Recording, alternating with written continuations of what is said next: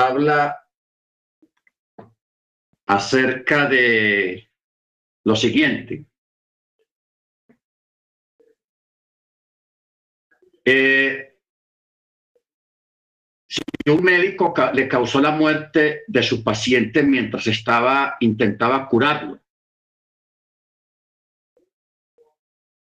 Incluso un agente del tribunal que mató a un sentenciado por medio de 40 azotes, o sea, cuando lo estaba castigando. O sea, si una, si un verdugo, como se decía antiguamente, estaba castigando a alguien por, en un castigo, una, aplicando una sentencia, la famosa sentencia de los 40 azotes, decretados por un tribunal. O cuando un padre mata a su hijo mientras lo castigaba, o sea, una, un castigo excesivo.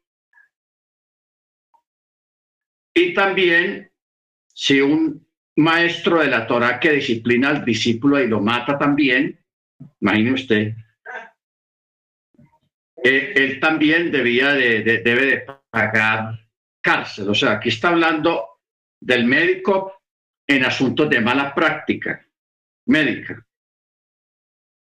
un agente del tribunal que se le fue la mano, o sea, un verdugo que se le fue la mano azotando a un condenado y lo hizo demasiado fuerte, también paga.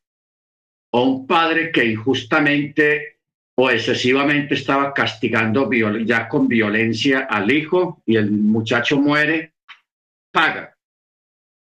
¿Ok? Y así por el estilo, esos son los tipos de delitos por los que una persona, así sea legalmente, cuando hablamos legalmente, estamos hablando de la mala práctica médica, estamos hablando de la mala práctica judicial, que eso pasa mucho. Usted que en Estados Unidos y en todos los países siempre la fuerza policial aplica exceso de violencia contra un detenido y lo mata. Tienen que pagar cárcel por eso. ¿Ok? Como también padres de familia o madres de familia que castigan excesivamente a sus hijos y los matan o los hieren de una manera muy desafortunada, también pagan, pagan cárcel. Eso es lo que el Eterno está aquí eh, haciendo, lo que dice el texto. Dice, si un hombre actúa con perfidia, se usa la palabra perfidia, o sea, exceso, odio, en, un castigo o en una mala práctica, esa persona paga. Por eso dice, si un hombre actúa con perfidia contra su prójimo y, y podría matarlo con alevosía, de mi altar lo tomarás para que muera el verso 15 dice, el que hiera a su padre o a su madre ciertamente morirá. Ciertamente morirá el que hiera a su padre o a su madre, o sea, un parricida o un matricida. Se está refiriendo a estos, el parricida o el matricida. Bueno, aquí vamos a mirar algo curioso, es el verso 16.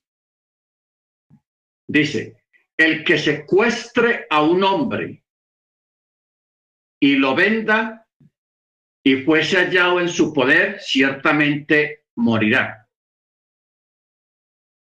Entonces aquí cuando habla del hombre, del varón, el texto o la palabra está punteada. Porque dice Begonev Ich un jaró. O sea, el que secuestre a un hombre o fuese hallado en su poder. La palabra ish, que es hombre en hebreo, está punteada porque dice los sabios, ¿por qué razón específica fue enunciado este versículo? Puesto que en otro lugar se declara que cuando un hombre se ha hallado secuestrando a una persona de sus hermanos, o sea, un israelita, el secuestrador morirá. De este versículo se infiere que únicamente se le aplica la pena de muerte a un hombre que secuestre a una persona. No dice si es hombre o es mujer, porque hay un contexto de este texto. Aquí en este texto sí se está refiriendo directamente a un varón, pero hay otro contexto donde se está refiriendo a una persona, no infiere si es varón o es mujer. ¿Ok?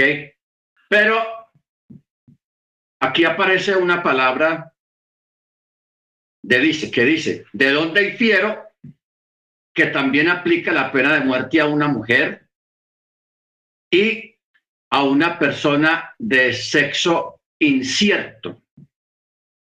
O sea, un tum tum. En hebreo, cuando hay una persona de sexo incierto, se dice tum tum en hebreo. O a un andrógino.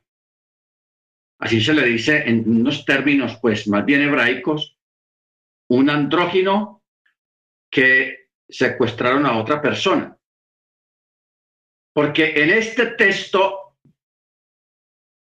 eh, declara el que secuestre a un hombre, pero lo que implica a cualquier ser humano del sexo que puede, puesto que aquí se, declara el que secuestre a un hombre, ello infiere, o sea, el texto 16, ello infiere que únicamente se aplicará la pena de muerte a quien secuestre específicamente a un hombre.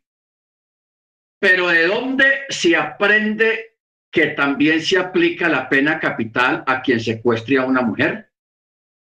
Para enseñar esto sobre aquel otro versículo que dice, secuestrando a una persona, que está hablando lo que implica a cualquiera fuere un varón o fuere una mujer.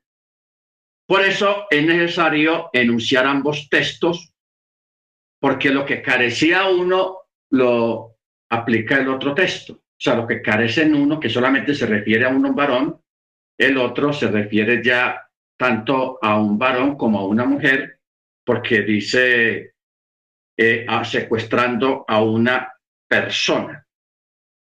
¿Ok? Secuestrando a una persona.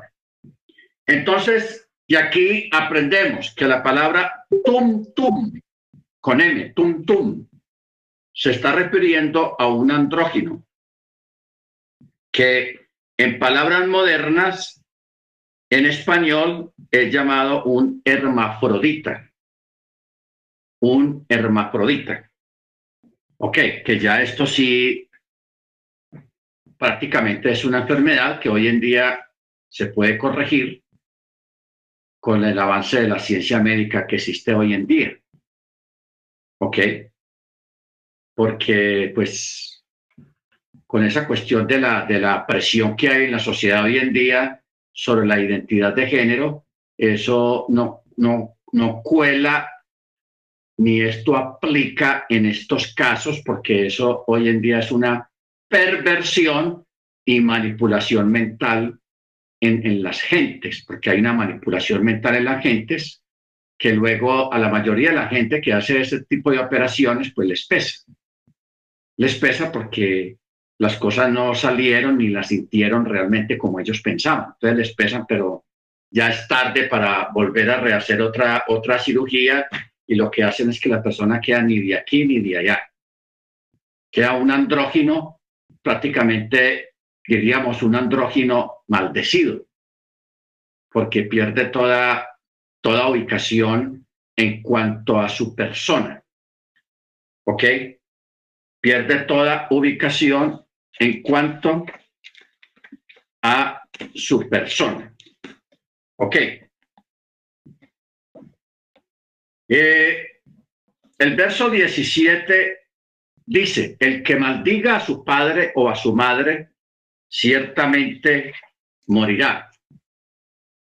Si varios hombres están peleando, están riñendo, y uno de ellos hiere a otro con una piedra o con un puño, y este no muere, sino que cae en cama, o sea, queda herido, pero vivo.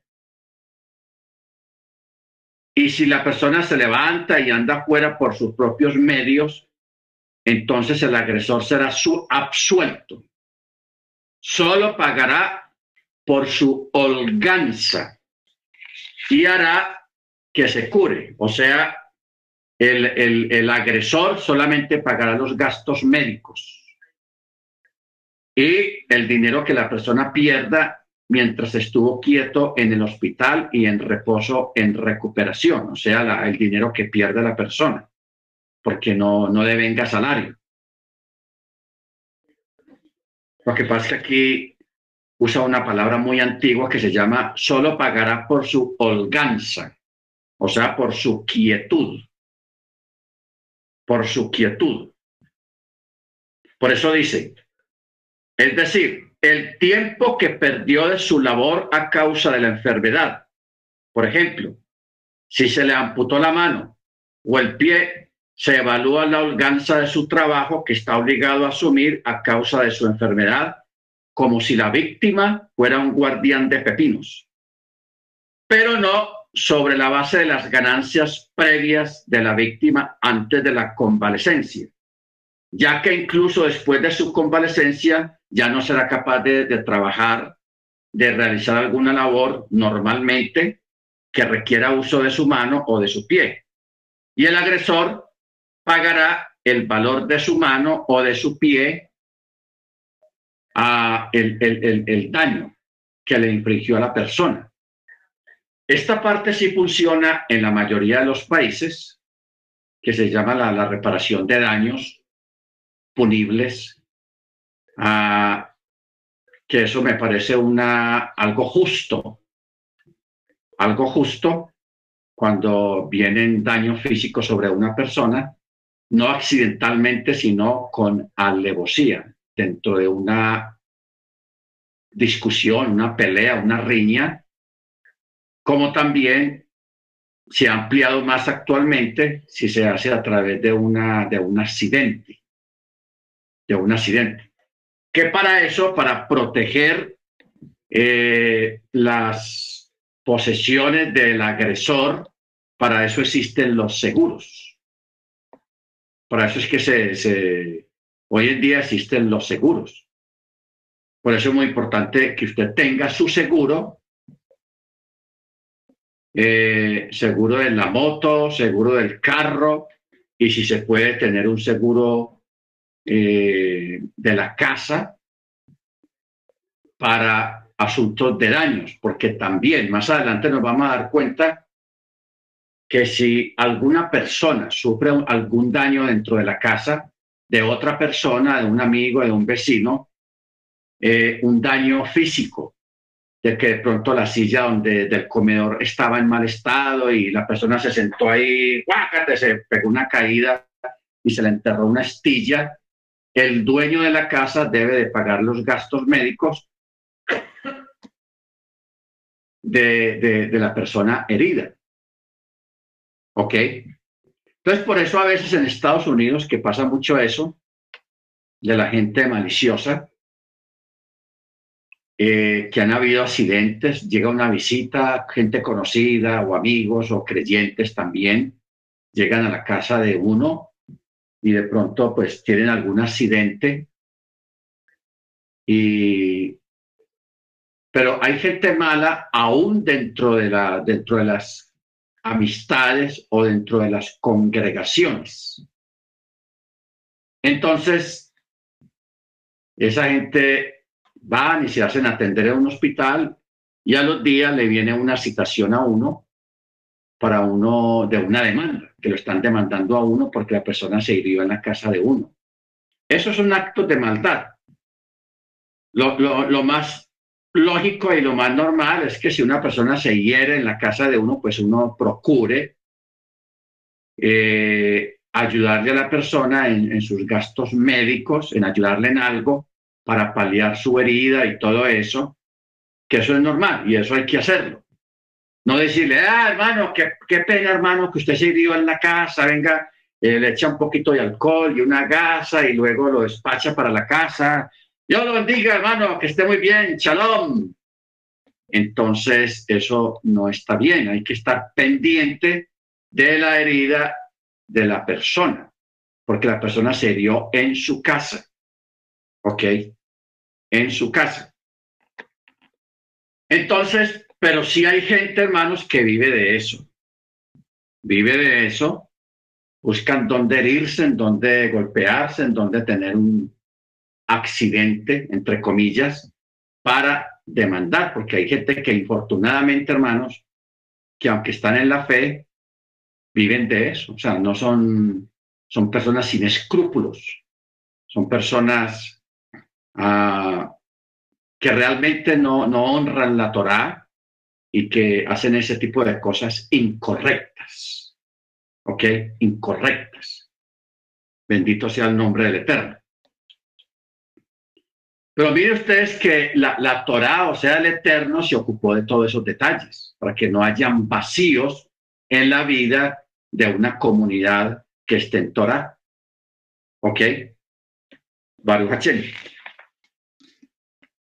Entonces, verso 20 dice, si un hombre hiere a su siervo o a su sierva con una vara y éste muere bajo su mano,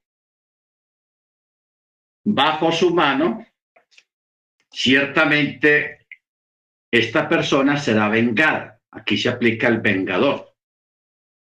Pero si sobrevive un día o dos, no será vengado, ya que es propiedad del, del, amo. O sea, es si la persona muere inmediatamente. O sea, le infligió unos golpes, un castigo excesivo y el siervo murió. No al, al, otro día o a los dos días o a los tres días, sino en el mismo momento que lo estaba castigando. Ok, pero si el siervo muere a los tres, cuatro o dos días, entonces de pronto era que la persona ya venía con una condición médica y la persona murió. Solamente pagará los gastos funerarios y alguna indemnización a su familia, pero no será acusado de que la persona tenga que ir a la ciudad de refugio. O sea, ya no está bajo la disposición de un vengador, del vengador. Esto, hermanos, de la, de la venganza es algo curioso que el Eterno estableció al principio. Hoy en día no existe eso. Ya eso no existe. Es Torah. Sí, señor, es Torah, pero ya ese, ese tipo de cosas ya no existen por cuanto la legislación los tiempos han cambiado, entonces ya lo que se estableció hoy en día para eso son una alajá. ¿Cómo se establece la alajá o cómo se, se desarrollaría la alajá en un caso de estos?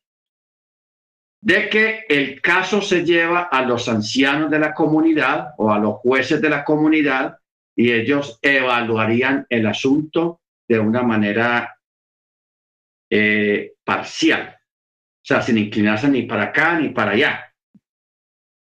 Entonces ya los ancianos crearían una alajá sobre el asunto y determinarían lo que se debe de hacer en un caso de estos. ¿Ok? Estamos hablando de actualmente. ¿Por qué? Porque hoy en día las ciudades de refugio ya no existen. El sumo sacerdote ya no está. Y la, ley del vengador ya no existe. Hoy en día el vengador es la ley. O sea, los que aplican la ley, que en este caso serían los ancianos de una comunidad. Serían los que decidirían acerca del asunto. ¿Me entendemos?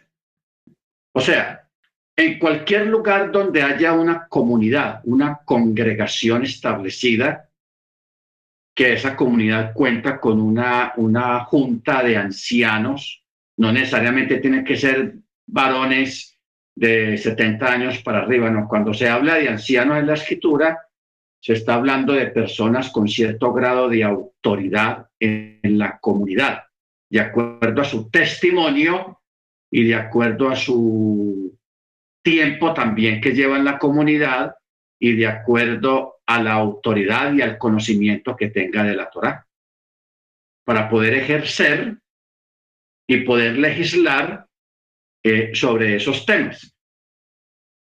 ¿Ok? Legislar sobre esos temas. Baruch Ok, verso 22.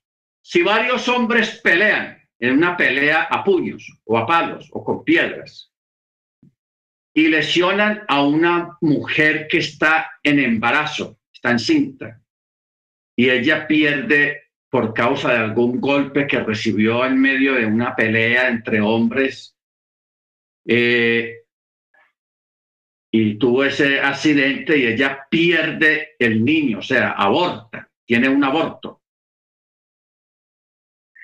Entonces, ciertamente dice, será penalizado cuando se lo imponga el marido de la mujer y los agresores pagarán conforme a lo que estipulen los jueces, lo que yo estaba hablando hace un momento conforme a lo que estipulen los jueces.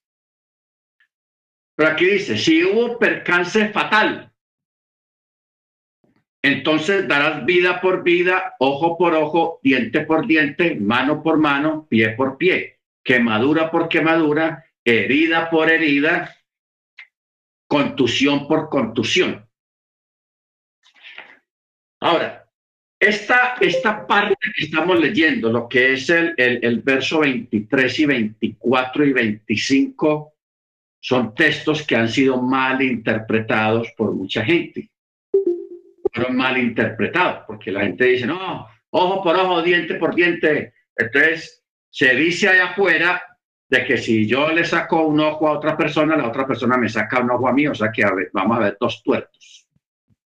Si el otro le corta una mano, el otro que tiene la mano cortada, le, decía, eh, le corta la mano al agresor y ahí van a, vamos a tener dos mancos.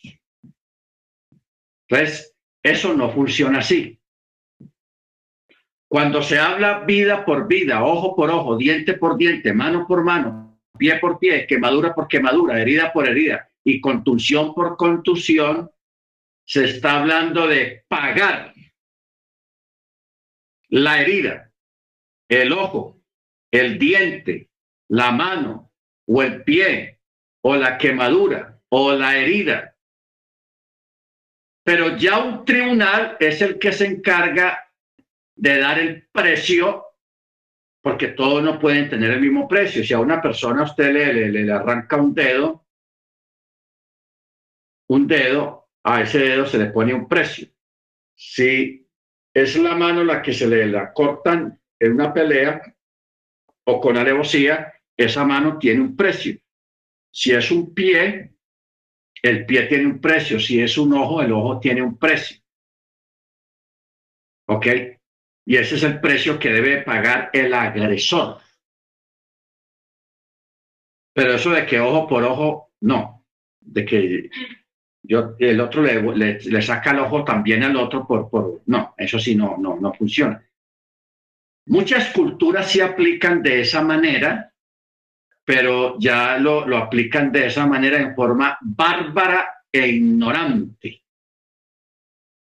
Bárbaro o ignorante. O por tratar de crear una legislación muy severa, pero esa legislación no es la de la Torá de pronto se basan en la Torah para aplicar ese tipo de legislación, pero en la Torah no funciona de esa manera como lo hacen ellos. ¿Ok?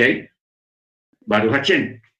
Porque si no, pues imagínense, eso sería una, una cultura de, de, de, mancos y de tuertos y de cojos y de cosas y de gente quemada, pero eso no, quiere decir. Por eso dicen los sabios, es pues cuando se dice ojo por ojo. Esto quiere decir que si una persona ciega el ojo de su compañero, deberá pagarle el valor del ojo, el cual es evaluado en términos de cuánto ha disminuido el valor de la persona a causa de la pérdida de su ojo. Si se la, la vendiera en el mercado. Porque, hermanos, toda la vida ha existido el mercado de órganos. En la antigüedad era más elemental, pero hoy en día Usted sabe que hoy en día hay gente que vende el riñón, vende un hígado, vende un órgano de su cuerpo por pura necesidad.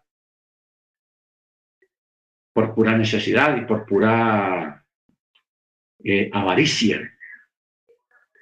Para gastarlo en bobadas.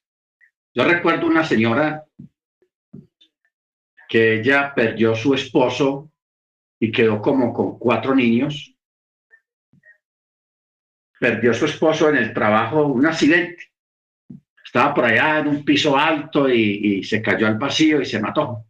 Entonces la empresa donde trabajaba el, el, hombre le dio un dinero a la viuda. Le dio un dinero a la viuda. Entonces ella, una persona sin sabiduría, no tenía sabiduría, y porque recibió una buena cantidad de dinero, y ese dinero lo gastó fue para aumentarse el busto. O sea, una, una cosa tan descabellada, porque ella pudo haber gastado ese dinero en conseguir una casa para sus hijos, porque ellos pagaban renta. Pero no, se lo gastó una bobada de esos hermanos y, de verdad que eso es una barbaridad, una barbaridad la, la, la reacción y lo que una persona hace con una bendición o con una oportunidad que tiene en su vida. Bendito sea el nombre del Eterno. Ok. Eh, cuando habla de heridas, en el verso 25, está hablando de una lesión donde sale sangre, en la cual el agresor haya lacerado la carne de la víctima entonces, el pago es determinado según las circunstancias del caso. Si la lesión implica la disminución del valor de la víctima, el agresor deberá pagarle el daño. Eso, se llama NESEC. Así se le llama la palabra daño, NESEC. Si la víctima cayó en cama, deberá pagarle la indemnización por la pérdida de ganancia, o sea, chevet, por la curación o y por la vergüenza sufrida por la persona y por el dolor. aquí menciona la palabra ganancia chévere, curación ripui, la vergüenza bochet y el dolor saar. Saar. Ahora, cuando la frase que dice herida por herida es aparentemente superflua, no es una herida que tú me hieres y yo te hiero, no. De ninguna manera. Porque algunos maestros en la antigüedad lo interpretaron que era para obligar al agresor a pagar por el dolor incluso en un caso donde haya pagado por el daño. ¿Qué esto quiere decir? que aunque la persona pague a la víctima el valor de su mano, los jueces no lo exentan de indemnizarlo también por el dolor, arguyendo así, puesto que el agresor ha adquirido la mano de la víctima al pagar por su valor. O sea, mire usted, a veces habían abusos, porque en este mundo hay de todo habían abusos de que si una persona le pagaba el corte de la mano, la amputación de la mano, y se la pagaba, bien pagada. Entonces la persona que pagó se creía con el derecho sobre la víctima. Ya a veces lo llamaba, eh, ven para que trabajes para mí, pero no le pagaba porque le decía, ah, acuérdate que yo te pagué, yo te di buen dinero. O sea, empezaban con ese abuso eh, eh, psicológico porque cuando una persona pierde un pie, pierde una mano, pierde un ojo, pierde algún órgano importante de su cuerpo, la persona también queda vulnerable psicológicamente, como con depresión, como afectado psicológicamente, que se le merma su, su, su ánimo, y queda como con complejos y todo ese tipo de cosas. Entonces el victimario se aprovechaba de esta situación para abusar de la, de la víctima y para aprovecharse de la víctima, argumentando de que vea, yo le pagué a usted buen dinero por, por su mano y por eso venga, trabaje para mí. Entonces venían ese tipo de abusos. ¿Ok? Venían ese tipo de abusos. Bendito sea el nombre del Eterno. Y eso hay que evitarlo y así hay que ponerle cuidado. ¿Ok? Muy bien. Verso 26. Si un hombre hiere el ojo de su siervo o el ojo de su sierva y lo lesiona, lo pondrá en libertad a cambio de su ojo, si es un siervo. Si hace caer el diente de su siervo o el diente de su sierva, lo pondrá en libertad a cambio de su diente. ¿Ok? Ojo con esto.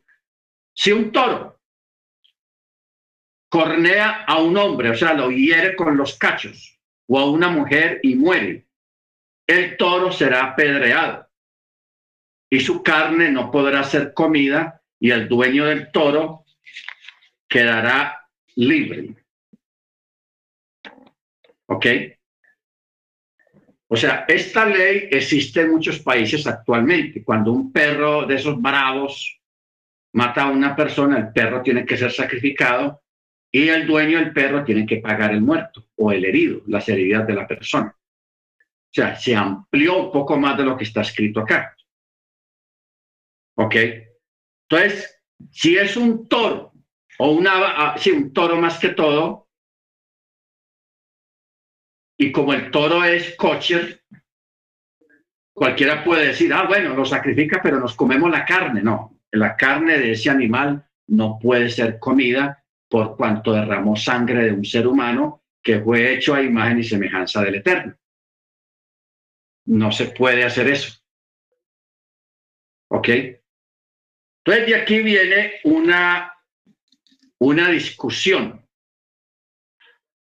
que dice, pero si el toro era corneador, o sea, tenía fama de bravo desde antes, y ya se le había advertido al dueño, señor, vea, tenga cuidado con el toro, encierra la parte del ganado, porque ese toro cualquier día va a matar a una persona, le va a hacer daño, y ahí sí la cosa se pone maluca. Pero este no puso atención, ah, no se metan en mi vida, yo hago lo que me da la gana y todo eso. No presta atención y el animal mata a un hombre o a una mujer, el toro será apedreado y el dueño morirá también. ¿Ok? O sea, se van los dos. Se van de cajón los dos. El toro por corneador y al dueño por no ponerle cuidado que su animal era violento. Se van los dos. El dueño morirá. Ahora, cuando se evalúe un rescate contra él, o sea, hay una sentencia de muerte sobre el dueño del toro, pero hay una opción de que el dueño puede ser rescatado. Puede ser rescatado, o sea, el dueño puede pagar el precio de su rescate. ¿Ok? Puede pagar el precio de su rescate. Pero ese precio lo evalúa y lo da no el dueño, sino el tribunal. ¿Ok? Sino el tribunal. Entonces, mire, aquí hay algo curioso. Porque si el, el, el que mata es una vaca que está preñada, ojo con esto, una vaca que está preñada, y este animal eh, queda preñado, queda preñada después de haber matado a la persona, porque eso de decir de que el animal lo sacrifican ya mismo cuando no, eso tiene que haber un juicio, hay que llevar al animal a la corte, el animal se le aparta del, del otro ganado si, hay, si es mucho ganado, se le pone aparte. Porque en, aún entre en estos detalles, hermanos, hay que legislar. Hay que legislar. Eso no es que, que vea, lo mató, pam, pam, y ahí mismo lo vamos a matar a la, vaca o al toro. No. Eso hay que dejar que pase un tiempo, que se haga la investigación, que los jueces investiguen si sí se le había dicho al señor de que tuviera cuidado con el animal violento, todos esos detalles, eso tiene que recopilarlo porque se hace un juicio. Se hace un juicio. Entonces, si la vaca estaba preñada cuando mató al agresor, hay que esperar a que la vaca dé a luz a su ternero. Pero mire el detalle. Si la, si la vaca estaba preñada cuando mató a la persona, se espera a que, a que dé a luz, pero el ternero no se le eh, el ternero no se le sacrifica, pero no sirve para consumo humano, ni para sacrificios en el templo. Ojo con eso, con este detalle, porque esos son detalles. Pero si el animal, la, la, vaca vino a estar preñada después de que había matado a la persona, también se espera que el animal nazca, que nazca el ternero, que el animal dé a luz. Y el, el, el, el, animal que nazca sí se puede usar para consumo humano cuando, cuando, cuando después de que nazca y se puede usar para sacrificio si nació o, con, o, o, la vaca fue preñada después de haber matado al ser humano. ¿Por qué el Eterno pone estos detalles, hermanos, ahí como, como, porque eso, lógicamente se pregunta eso. Porque el Eterno siempre ha procurado exaltar al ser humano por sobre las demás criaturas. ¿Por qué el ser humano fue exaltado por sobre toda la creación? Un ser humano es mayor y es superior a un elefante, a una jirafa, a una ballena, a un caballo, a un rinoceronte, a una vaca, a un gato, a un chivo, a una oveja, a una cabra, a un perro, a un gato. Sobre toda la creación, el hombre fue exaltado. ¿Por qué fue exaltado? Porque el ser humano, el hombre y la mujer fueron hechos a imagen y semejanza del Eterno. Ojo con ese detalle. Fue exaltado a imagen y semejanza del Eterno. De ahí para abajo no se dijo que el colibrí, que el águila, que el cóndor, que la ballena, que el delfín, esos animales espectaculares que hay afuera, de ninguno de ellos se dijo que fueron hechos a imagen y semejanza del Eterno. No, solamente el ser humano. Con toda su precariedad o maldad que haya en el ser humano, de todas maneras fue hecho a imagen y semejanza del Eterno. ¿Ok? Entonces, ¿cuál es el problema que estamos viendo hoy en día? Hoy en día las gentes, las parejas ya no quieren tener hijos. Que porque la condición, que mira el tiempo como está. Y ese es el cuento que yo estaba escuchando desde hace, desde que yo me conozco. O sea, si usted fuera llevado a la época medieval, hace 400, 500 años atrás, que era la época medieval, la gente decía lo mismo en esa época el tiempo está muy malo, esto está muy difícil, muy complicado, y es verdad. O sea, un tiempo bueno no ha existido. Todos los tiempos son malos. Ha habido maldad, ha habido guerras, ha habido una cosa, ha habido la otra. Pero entonces, hoy en día, la gente está haciendo algo que va en contra de la escritura y en contra de lo establecido por el Eterno, que es el de exaltar a los animales hasta la altura del ser humano. O sea, están humanizando los animales. Y eso va en contra de la Torah. Usted puede tener un animal en su casa, un animal doméstico, pero no lo humanice no lo humanice, nunca piense que un animal va a ser igual a un ser humano, jamás, no haga eso, porque eso va en contra del Eterno. Eso va en contra del Eterno. Entonces, tratar de humanizar. Cuando la gente dice, no, nosotros tenemos otro bebé, ¿cómo así que otro bebé? dónde está el niño? Y no, véalo, ahí está el gato. ¿Cómo así que el gato es el bebé de la casa? O es el perro, vea, ahí está. No, eso va en contra de la Torah, hermanos. Un gato, un perro, lo que sea, aunque usted lo bañe, le ponga inyecciones, le ponga vacuna, le, lo, eh, haga lo que usted haga, el animal es animal. Pero tratar de humanizar un animal, eso va en contra de la Torah. No quiere decir que usted va a tratar el perro o al gato a las patadas lo va a tratar mal, lo va a, aguantar, a poner a aguantar hambre. No, tampoco, porque es un animal y como animal merece también respeto, porque a los animales también les duele. Pero no tratar de humanizar un animal, hermanos. No vayan a, cometer ese error, hermanos, porque eso, eso va en contra de la Torá y eso va en contra del cielo. ¿Ok? Eso en contra del cielo.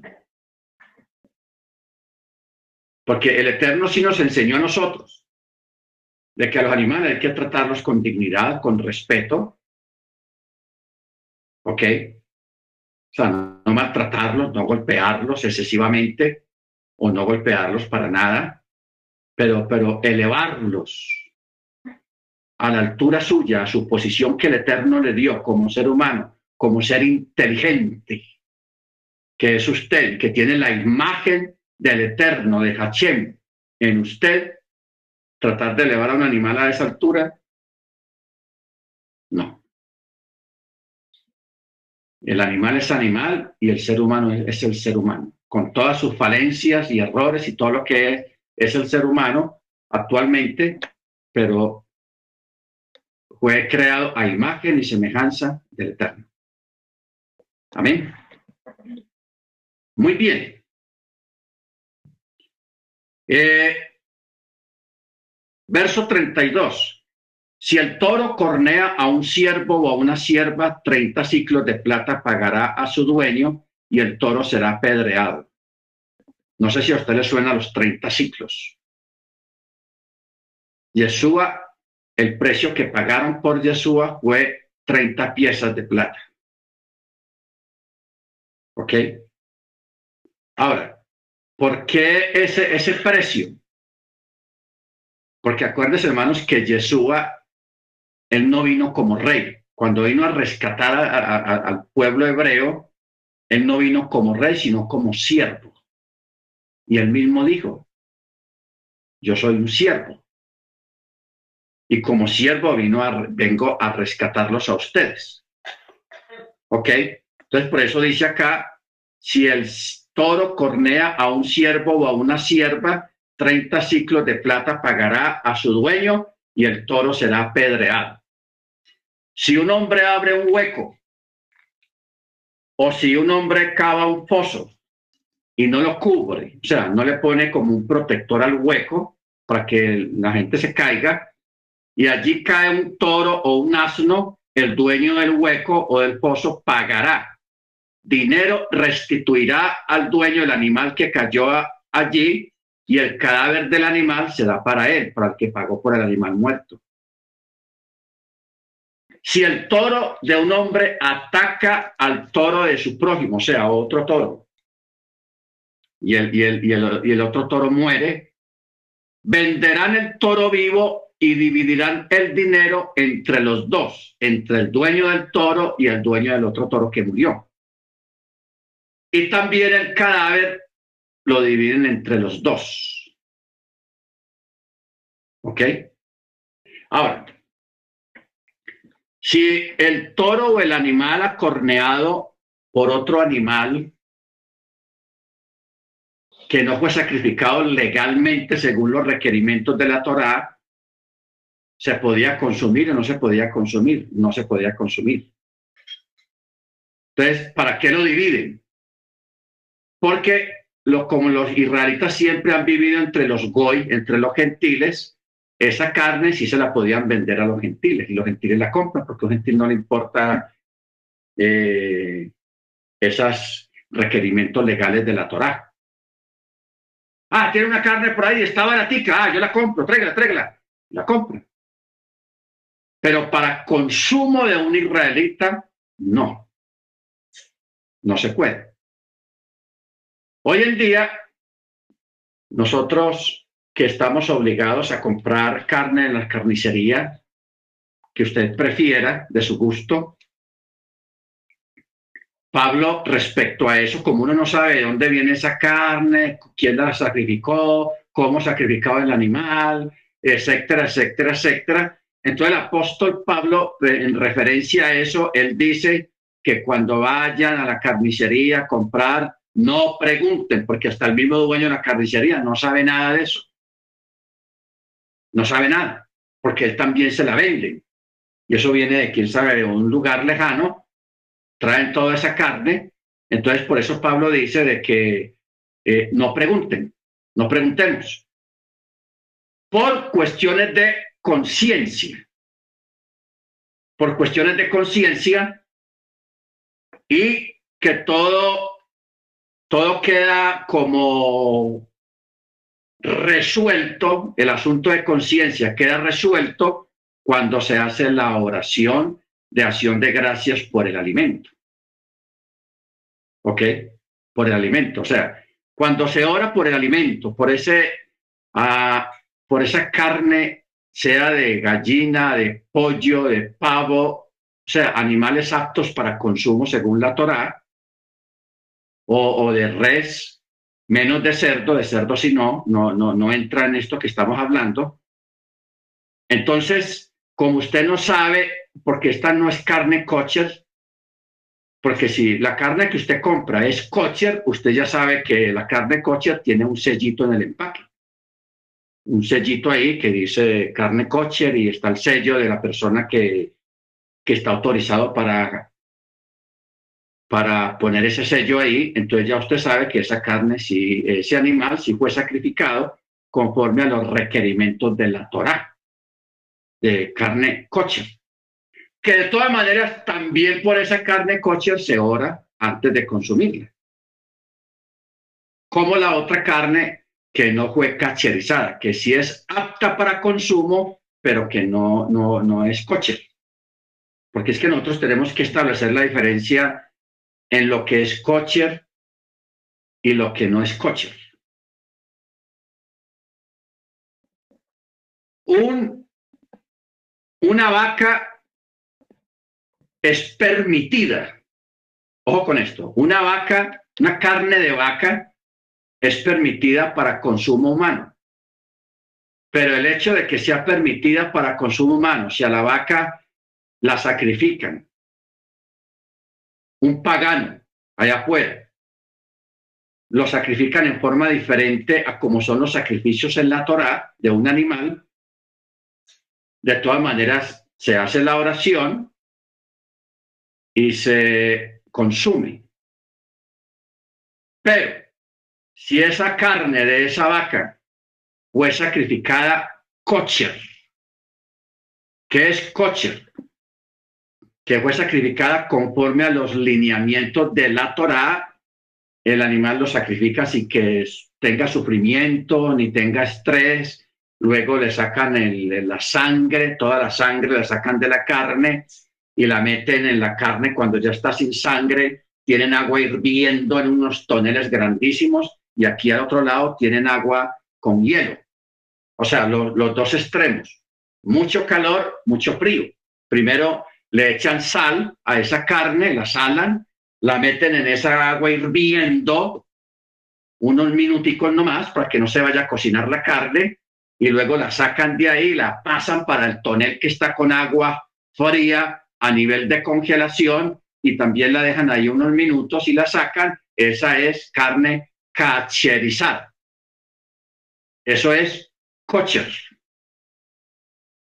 Usted no piense que porque usted compra carne de la carnicería de su barrio donde usted vive o de su pueblo donde usted vive, que usted está comiendo carne kosher. No. Pero si usted la compra con el sello kosher, esa sí es carne kosher. ¿Ok? No quiere decir de que si no tiene el sello de kosher no lo pueda consumir, sí se puede consumir con la acción de gracias, o sea, orar la oración antes de consumir esa carne que viene de la carnicería. ¿Estamos, hermanos? Entonces, no, no pensemos que estamos comiendo kosher porque de lo que compramos en la carnicería, no. Tiene que llevar el sellito kosher. Lo que pasa es que la carne kosher es muy costosa. La vida del judío ortodoxo no es fácil, porque ellos sí, obligatoriamente, ellos no comen nada que no tenga sello kosher, los ortodoxos. Todo tiene que ser kosher para ellos.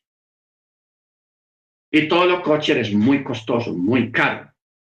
Una, una libra de carne, a ver, aquí está la hermana Amparo. Hermana Amparo, shalom. Shalom, ustedes me han dicho que ustedes a veces compran carne kosher. A ver cuánto es la, la diferencia entre la kosher y la, y la no kosher. Pues More, aquí en la en Manhattan, que es la, pues es una de las, digamos, famas o sí, famas de carnicería kosher, está alrededor de 30 mil pesos la libra más o menos. La libra. Sí, señor. 28, 30. Sería normal. ¿Cuánto vale? La libra que more.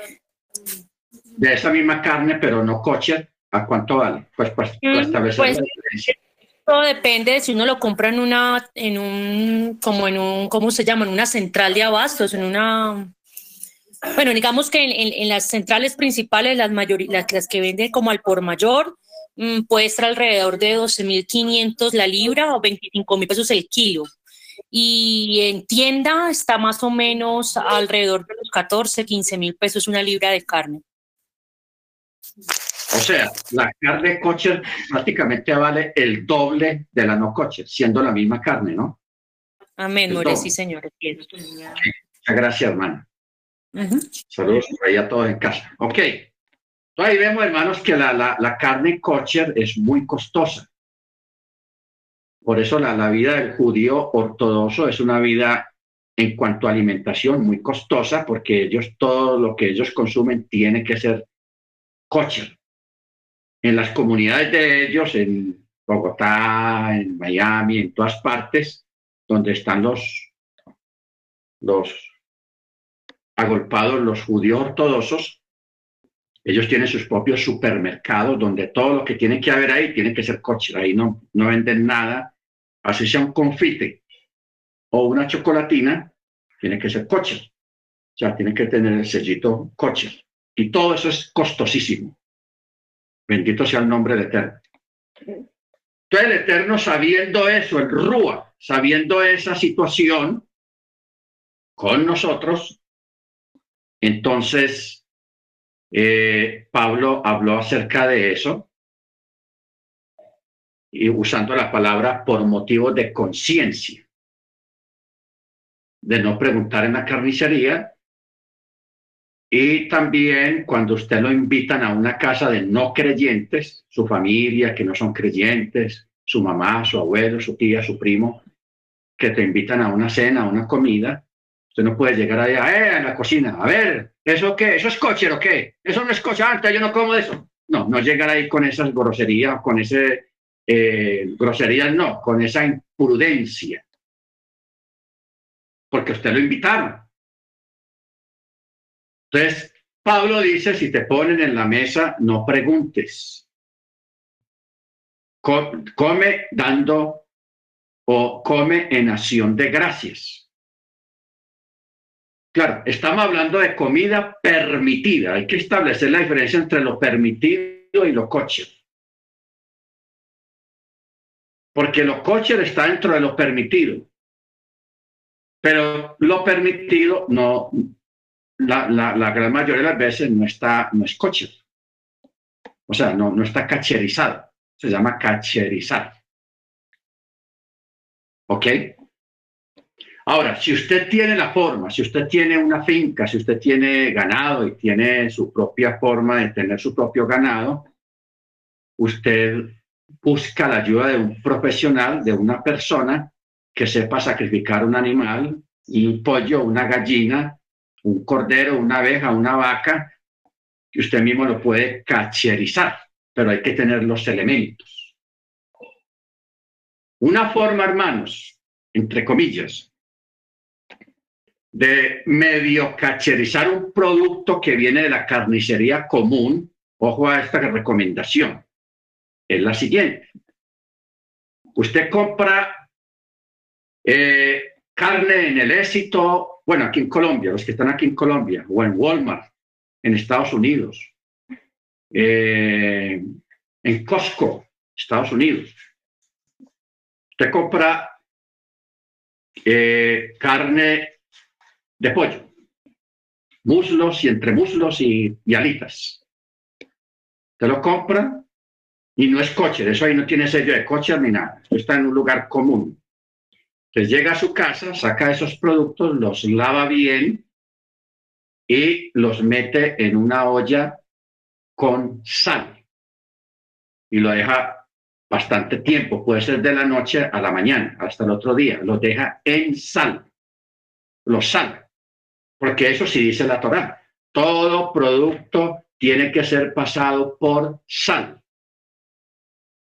Y esa, y esa forma de salar el producto es una forma de medio cacherizar, no que quede coche porque el animal de pronto no fue sacrificado según los requerimientos de la Torá, que le sacaron la sangre y el animal no tuvo nervios, nada, sino una, una forma de medio cacherizar las cosas y una forma de, de, purificarlas un poquito para su consumo. ¿Ok? Esa es una forma práctica de, de, de, personalizar las cosas para nosotros que estamos en la Torá. Cuando no podemos comprar o no hay forma porque no hay tiendas cerquita donde usted vive ah, o no hay donde comprar coche, entonces se hace de esa manera. Se salan, porque eso sí dice la Torá. Todas las cosas tienen que ser saladas, o sea, salarlas, no que queden saladas, sino meterlas en agua con sal. ¿Ok? Porque la sal preserva, purifica, y Jesús mismo dijo, vosotros sois la sal de la tierra. Si la sal se desvaneciere con que será salada, no sirve más sino para ser echada afuera y hollada por los hombres. Amén. ¿Alguna pregunta sobre esto de salar, de, lo que estamos mirando, hermanos? Bien, puede encienda su micrófono. O una aporte también, algún aporte que alguien quiera hacer de algo que se me haya escapado, porque pues estamos mirando las cosas como por encimita. A ver quién quiere hacer algún aporte, hermano Maicon. Hermano Amparo también. ¿Quiere decir algo?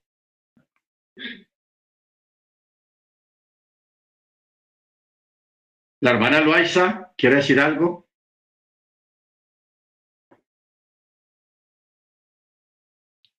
¿Algún aporte, hermanos? ¿Me pueda?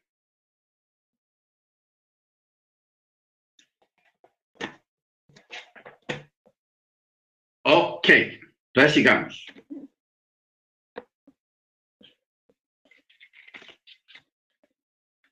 En el verso, estaba en el capítulo 21, verso 36, dice, o si era sabido que era un toro corneador desde ayer y anteayer, pero su dueño no lo había guardado, ciertamente pagará toro por toro y el cadáver será para él. Si un hombre roba un toro o una oveja y lo degüella o lo vende, pagará uno por cinco, o sea, pagará con cinco toros. Si se robó un toro, paga cinco a cambio de uno, el que se robó. O cuatro vinos a cambio de la oveja. Si es una oveja, son cuatro. Si se robó una oveja y la sacrificó o la vendió, cuando lo, agarre la, la, la ley, paga cuatro. Capítulo 22. Si un ladrón fuese hallado en un túnel y es herido y muere, no habrá culpa de sangre por él. Ojo con esto, que eso se está viendo hoy en día de, de justicia por mano propia. Que eso es lo que está pasando especialmente en Ecuador, en Perú, aquí en Colombia, que cogen un atracador y, lo, alguien trata de asaltar a otra persona o lo asalta y trata de huir, pero la comunidad lo agarra y le dan una paliza y, a, algunos casos los matan. Yo estaba leyendo ayer de que aquí en una ciudad eh, cogieron dos ladrones en una moto y la comunidad los mató, o sea, les, les, les dieron una paliza y, les, y después les tiraron gasolina y los quemaron. Los quemaron. Y mire lo que dice acá. Si el ladrón fuese hallado en un túnel, o sea, escondido, y es herido y muere, no habrá culpa de sangre por él. Pero, si aquí todo tiene un pero para que no, se, no nos vayamos a emocionar con eso. Pero si el sol brilló sobre él, habrá culpa de sangre por él. ¿Ok? ¿Qué quiere decir eso? Si hoy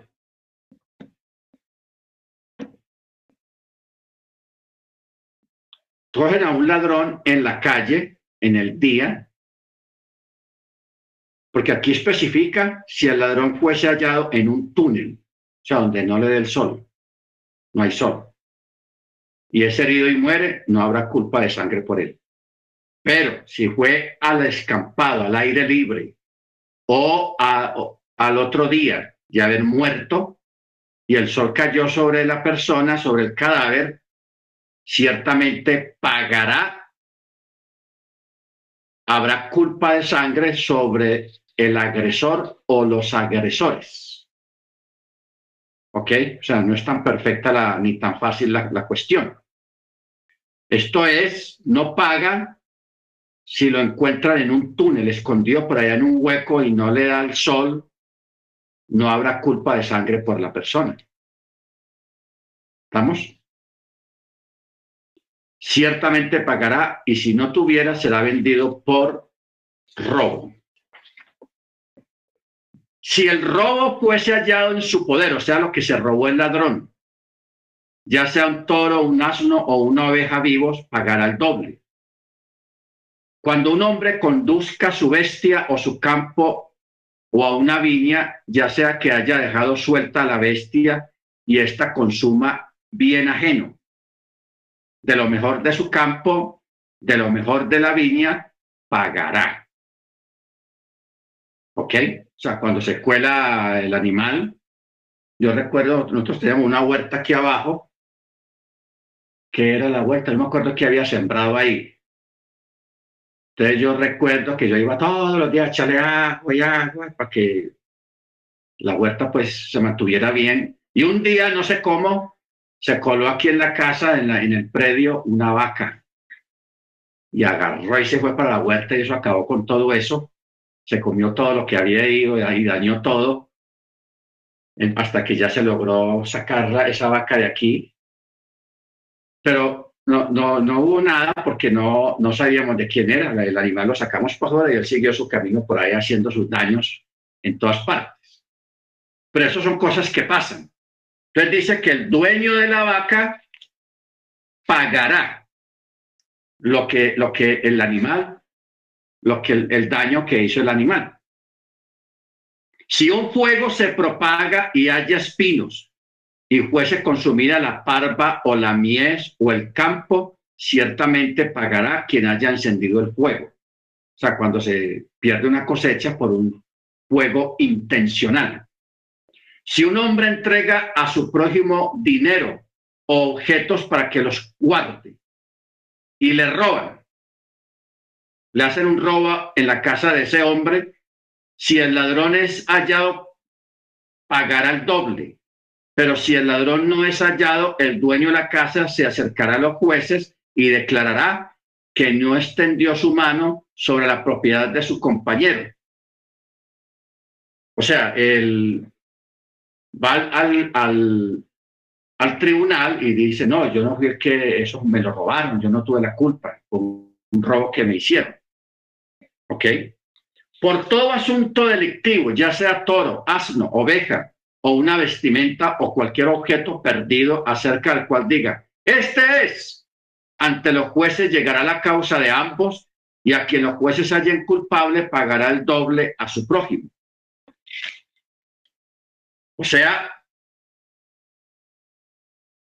eh, ustedes saben que hoy en día cuando donde hay mucha gente y a una persona se le pierde el reloj y la persona que encontró el reloj dice, ¿de quién es este reloj? Todos dicen, mío. Todos van a decir que es mío.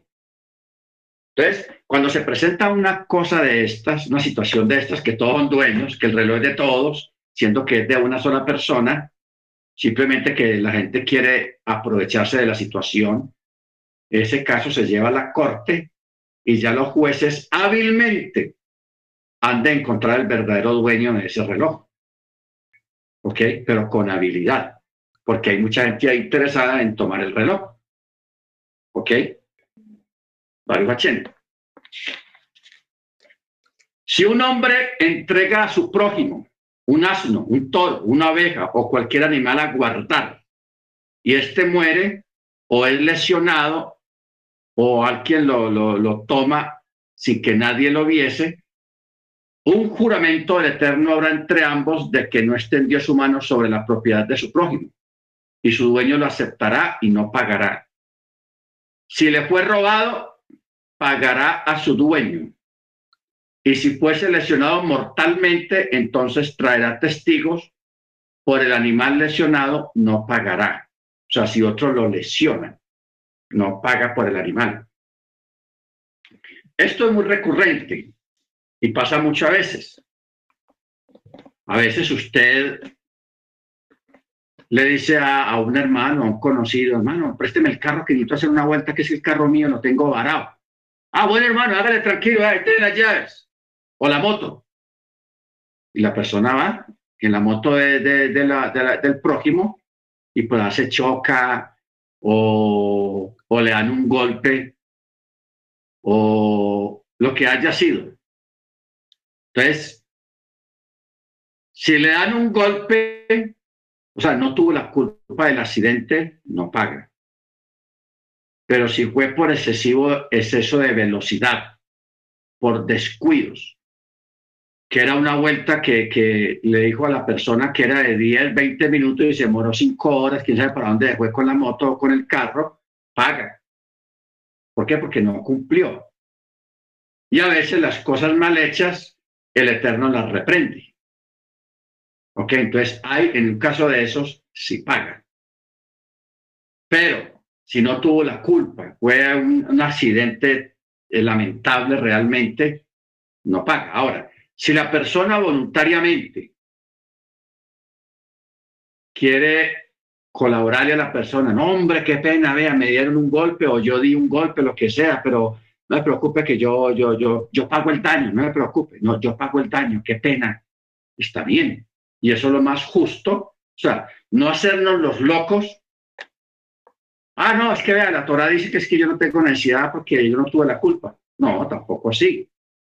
Porque la, persona de buena gana, de buena forma, te prestó la moto, el carro, la bicicleta o lo que haya sido, hombre, eh, lo hizo con confianza y con amabilidad.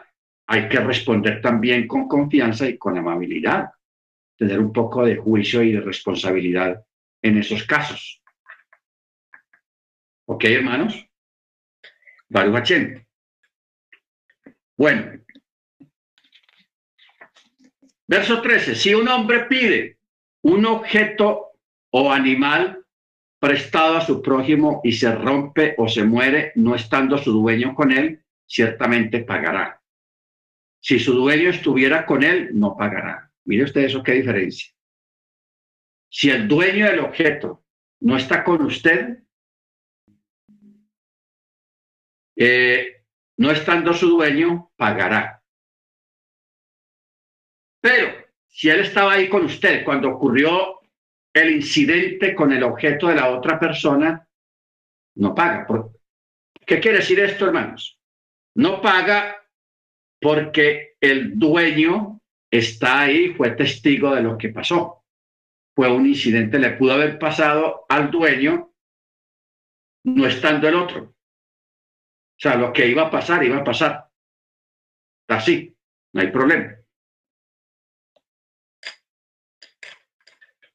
Verso 15. Si un varón seduce a una muchacha virgen que no estuviera desposada y yace con ella, deberá darle un contrato matrimonial como esposa, o sea, se tiene que casar obligatorio por vivo y por abusador. ¿Ok? Por eso usted sabe que culturalmente se cuentan historias de, de personas que los obligaron a casarse con la muchacha el suegro con una pistola y no te casas o bueno, obligado. Entonces, eso sí está, eso es legal y está estipulado en la Torá. Por eso dice, si un varón seduce, o sea, no tenía ningún interés de, de casarse con ella, simplemente por pasar el rato, entonces dice, que no estuviera desposada, o sea, la mujer no está comprometida la muchacha, y yace con ella, obligatoriamente deberá darle contrato matrimonial, una va como esposa. Si su padre no quisiera dársela, pesará dinero conforme al contrato matrimonial de las vírgenes. ¿Ok? O sea, el, el, el,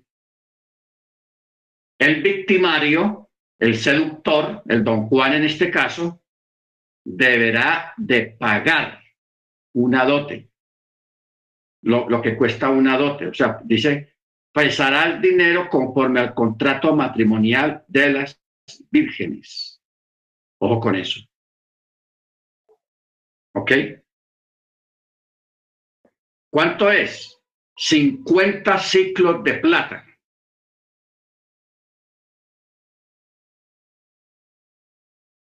Y si lo hizo a la fuerza, como si fuera una violación, también tendrá que pagarle al padre de la joven 50 ciclos de plata, que eso era un dineral, 50 ciclos de plata, eso es mucho dinero. Mire que por Yeshua pagaron 30 eh, monedas. En este caso son 50 ciclos. 50. Verso 17, a una hechicera no dejarás vivir. Todo el que yazca con un animal ciertamente morirá. El que sacrifique, eh, la persona morirá por lapidación, no ahorcado ni quemado, sino lapidado, o sea, apedreado.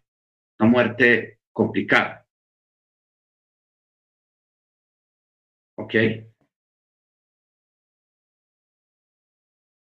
Entonces, según la, según la Torah, cuando uno lee sobre esto, los detalles de estas cosas, en este caso son lapidados los dos, el hombre o la mujer y el animal. Se van también todos, los dos. Muy bien. El que sacrifique a los dioses será exterminado salvo al Eterno exclusivamente podrás sacrificar, hacer sacrificios. No dejarás ni oprimirás a un, ni oprimirás a un extranjero, pues ustedes fueron extranjeros en la tierra de Misraim. No humillarás a ninguna viuda o huérfano. Si los humillas de cualquier modo, pues ellos si claman a mí, ciertamente escucharé su clamor y se encenderá mi ira y matará a ustedes con la espada y sus mujeres se convertirán en viudas y sus hijos en huérfanos. ¿Ok?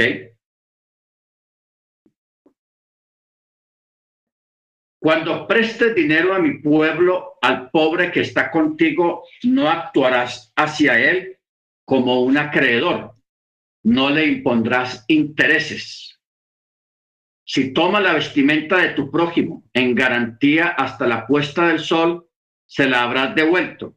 Pues si ese es su único ropaje, su vestimenta para su cuerpo, ¿en qué se acostará? Y cuando él clame a mí, lo oiré, porque yo soy piadoso. Al juez no maldecirás y al líder de tu pueblo no maldecirás. Tu ofrenda de plenitud ni tu ofrenda líquida no demorarás. El primogénito de tus hijos me entregarás. Así harás con tu toro, con tu ovino, durante un periodo de siete días estará con su madre y al octavo día me lo entregarás. O sea, estos son lo que llama la ley de la, del primogénito o las primicias. Primogénito o las primicias. ¿Ok? Gente de santidad serán para mí. Carne de animal lesionado en el campo no comerán. Al perro la, echarán esa carne sea, se lo a los perros. No aceptarás, capítulo 23, no aceptarás un reporte falso. No pondrás tu mano con el malvado para ser testigo fraudulento. O sea, no participar de, la, de uno de los mandamientos que dice no darás falso testimonio de tu prójimo. aquí dice, no aceptarás un reporte falso no pondrás tu mano con el malvado para ser testigo fraudulento. O sea, aquí está hablando él de un juez o de un anciano de la comunidad que le está prohibido aceptar un reporte fraudulento o falso como si fuera cierto. ¿Ok? No, los, no se puede aceptar. No irás en pos de la mayoría para hacer mal. No responderás sobre un litigio cediendo a la mayoría para pervertir el juicio. Porque muchas personas piensan que si hay una comunidad de 50 personas y 30, 35 personas quieren llevar un caso ante el anciano o los ancianos y el anciano se doblega ante esos 35 porque son mayoría y hay mucha presión, tiene que resistirse a esa presión, o sea, ser justo. No irse porque son mayoría, porque a veces no necesariamente la mayoría tiene la razón. Ojo con eso. No necesariamente la mayoría tiene la razón. Porque hay mayoría que son manipulados, son presionados o son comprados. Entonces, por eso no se debe aceptar la, presión de una mayoría. Hay que hacer un juicio legal y justo. ¿Ok? Eso es lo que está diciendo aquí. En un litigio cediendo a la mayoría para pervertir el juicio. No concederás distinción al menesteroso. ¿Qué quiere decir esto? de que porque la persona, ay, qué pesar del hermanito, qué pesar de la hermanita, tan humilde. No, ya le voy a, conceder la razón, que porque es el, el, el, menesteroso, no. Así de menesteroso, si cometió una falta, cometió un error, transgredió la Torá, tiene que ser juzgado y tiene que ser castigado. Por eso dicen los sabios, es decir, no le concederás un honor indebido al decidir el juicio en su favor, si en realidad no le cabe la razón. Diciendo, no, hermano, mire, lo que pasa es que él es un menesteroso por eso lo voy a absolver en el juicio y lo voy a honrar. No, no se puede. Una cosa es ser menesteroso y otra cosa es ser justo. ¿Ok? O sea, todos tenemos que ser justos, dos, no importa nuestra condición. Si somos menesterosos, si somos medios o si somos eh, ricos, no hay, no hay distinción. La verdad es la verdad para todos, sin distinción. ¿Ok? Entonces no juzguemos, hermanos, por eso no juzguemos por la ropa. No juzguemos por la ropa ni por los rostros de las personas. Porque hay personas que tienen cara de yo no fui y sí son. Y hay personas que tienen cara de que sí fueron y no fueron. Porque uno se equivoca. Y a veces uno juzga. Yo recuerdo eh, hace muchos años en la, en la iglesia cristiana, llegó un hermano en la, en la ciudad, en Medellín. Llegó un hermano de un pueblito. Entonces el hermano, él esquivaba al pastor, esquivaba a los diáconos y le sacaba el cuerpo a todos los hermanos que tuvieran corbata. Tenía como cierta aversión a las corbatas. Ya él con el tiempo se dio cuenta pues que él estaba equivocado, pero nos contó el cuento. Que él, él dice que antes de venirse para la ciudad, el papá, un campesino, le dijo, mi hijo, ojo allá en la ciudad. Es antes que se pone un trapito aquí, no dijo la palabra corbata, sino el trapito. Un trapito aquí colgado en el cuello. Cuidado con esa gente, córrale a esa gente, que esa gente es mala, muy mala. Tenga cuidado con eso. Claro, el hermano llega a la ciudad y claro, le sacaba el cuerpo a los encorbatados, hasta que llegó a la iglesia y, casi que no se junta con, los, con el pastor o con los hermanos que usaban corbata. Mire que esto es un tipo de prejuicio con que a veces alimentan a las personas. Y ese tipo de prejuicios todavía existen hoy en día. Y eso prejuicio los promueven mucho en el cine, en las novelas y en las películas. Yo recuerdo, hubo una época en los años 80 y parte de los 70 que la gente estaba estigmatizando a la gente, a las personas, a los hombres que tenían barba. Porque siempre en las películas en las novelas, los malos de la película eran los barbados. Entonces uno, veía un barbado y, uy, cuidado, señor, debe ser humano. ¿Por qué? Porque a uno lo, lo manipularon mentalmente, porque en todas las películas los malos eran barbados. Y los lampiños, que estaban bien rasurados, ah, son los buenos de la película, son los buenos de la novela. Entonces, es una forma de estigmatizar. En los años 90 cambió esa estigmatización, y, pero en las películas especialmente las películas americanas, los malos eran los negros, los de raza negra, y los latinos. En las películas los latinos y los morenos eran los malos de la película. Entonces por eso uno veía a veces los blancos, los rubios, le sacaban el cuerpo a uno y uno no sabía por qué. Eran que lo estaban, los habían manipulado de que todos los latinos y los morenos eran malos que eran malos, y se creaban chistes, historias, y las películas que armaban, siempre en las películas, los malos de la película eran los negros o los latinos, los blancos eran los buenos de la película. No mataban una, una, una mosca. Entonces, muchas veces, hermanos, a uno lo manipulan los medios, las redes sociales existe una manipulación y uno tiene que tener cuidado con eso, no dejarse manipular, sino tener un criterio.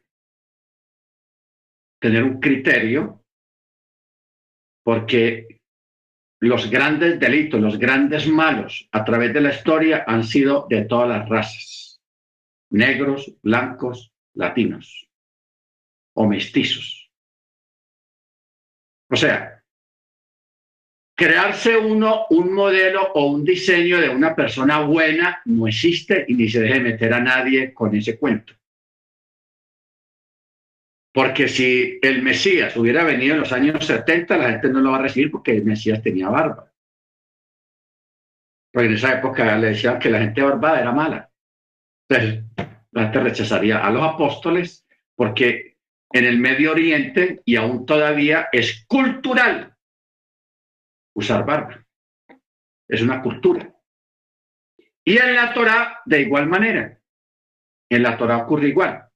En la Torah, el mismo Eterno le prohibió a los varones judíos cortarse la barba. Era Torah, era mandamiento de hacer la barba crecer.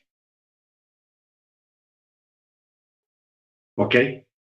Entonces, ahora, respecto a eso, actualmente y para nosotros, cómo funciona la cosa. Hoy en día no hay un modelo bíblico traído por los chalías, por los apóstoles, de que sea obligatorio que todos nosotros tengamos barba. Eso no, quedó especificado ni, lo, ni es obligatorio. Ahora, si un varón de raíces hebreas quiere dejarse crecer la barba, está bien, no hay problema. y, parecerse a un israelita, pues no hay problema con eso. Pero que no lo obligue a otros ni lo ponga como una norma de Torah, aunque tenga el texto para, para apoyarse. Porque es que si hay un texto allá en, en la Torah, aquí en la Torah, que dice que todos los varones en esa época en Israel tenían que dejarse crecer la barba. Eso va por ley. Por ley que eso todavía existe actualmente. Todos esos talibanes, los de ISIS, los árabes y gran parte de la mayoría de los judíos ortodoxos se dejan crecer la barba todavía en este tiempo. Aunque hay muchos judíos no ortodoxos que no se dejan crecer la barba, se rasuran. Pero no es que sea obligatorio. ¿Por qué? porque hay culturas y hay países donde hay personas, varones, que no les, no les sale barba.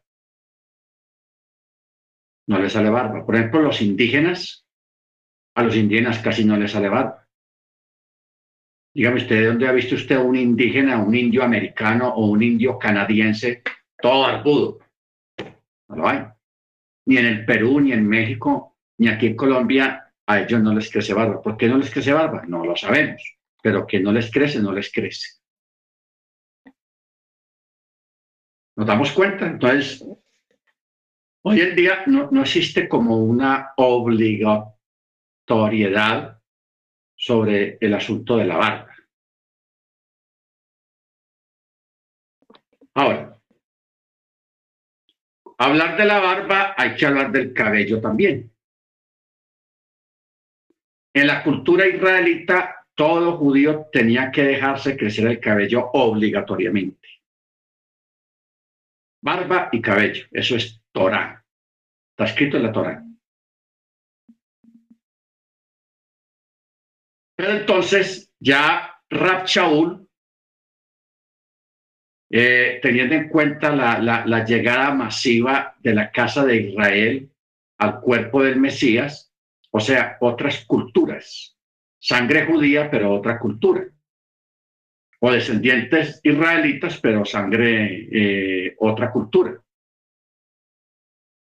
Entonces, el Rúa usó a Rab Shaul, a Pablo, respecto a estos temas, porque él fue el único que tocó esos temas. Se ve que Jacob, Pedro, Juan, ellos no trataron los temas, pero, pero Pablo sí, sí se ocupó de esos temas.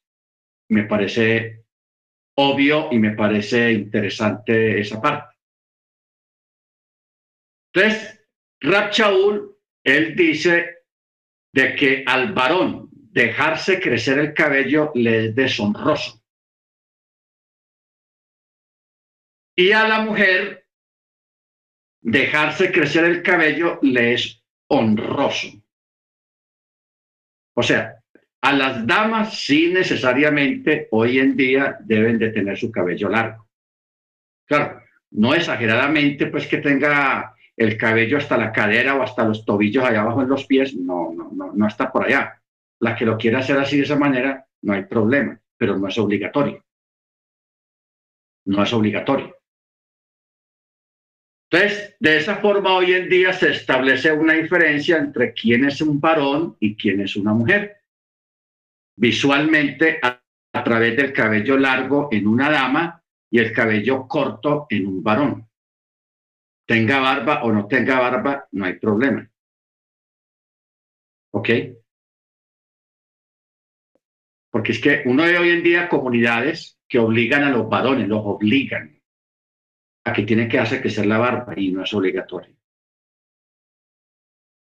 No es obligatorio.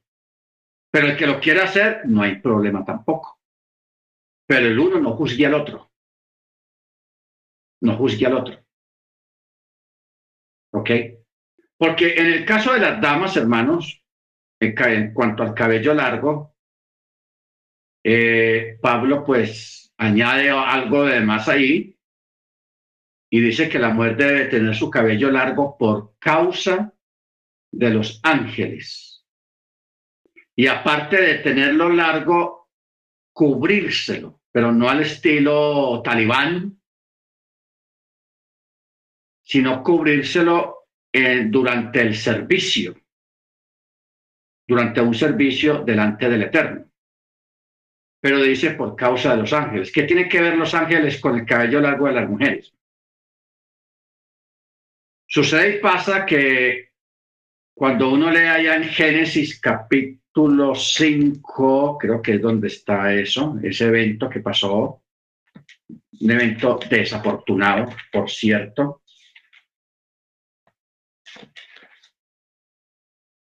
Sí, capítulo 6, verso 2.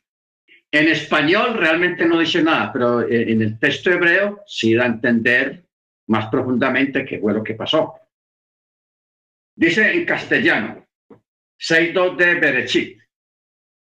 Los hijos de Elohim vieron que las hijas de los hombres eran hermosas y tomaron para sí mujeres de entre todas las que habían escogido. Entonces, no vaya a pensar una hermana que si no es bonita, no, no, no encaja aquí en lo, que, en lo que dice el texto en español, no tiene nada que ver con eso. Se puso hermosa, la palabra hermosa, como una forma de poner algo ahí. Pero la expresión en el texto hebreo usa la palabra tobot. Tobot. Y tobot no quiere decir hermosa. Tobot quiere decir una mujer que se arregla. Se pone labial, se pone aquí en, los cachetes, se pone una crema en los ojos, una sombra, y, y se pone un peinado ahí todo heavy, todo bien bonito. Entonces, todo ese conjunto de arreglos es lo que quiere decir la palabra tobot. O sea, se arreglaron para verse bonitas. Pero habla en términos generales en todo lo que se ponen en la, en la cabeza y en el rostro, porque también se ponían joyas. Y se arreglaban el, cabello, se lo pusieron bien bonito y bueno, se lo en, crespes, lo que sea. Ese detalle en, en las mujeres antiluvianas, antiguas, fue lo que les llamó la atención a los ángeles. Y otros detalles también, que no vamos a hablar de eso ahora. Les llamó la atención a los, a los ángeles. De los ángeles les entró la, la codicia y les entró la lujuria y quisieron probar, aunque eran ángeles. Los ángeles no se reproducen. Entonces los ángeles, ¿qué hicieron? Como ellos son espíritus, ellos tomaron forma humana de varones. Tomaron forma humana de varones. Entonces, ya así se hicieron visibles y vinieron acá y empezaron a tomar. Mire que la, palabra que usa en el hebreo usa la palabra razak. O sea, ellos se robaban. Iban, en, entraban alguna aldea, algún pueblo, y veían una mujer que les agradaba y se la robaban, fuera casada o no casada, la raptaban.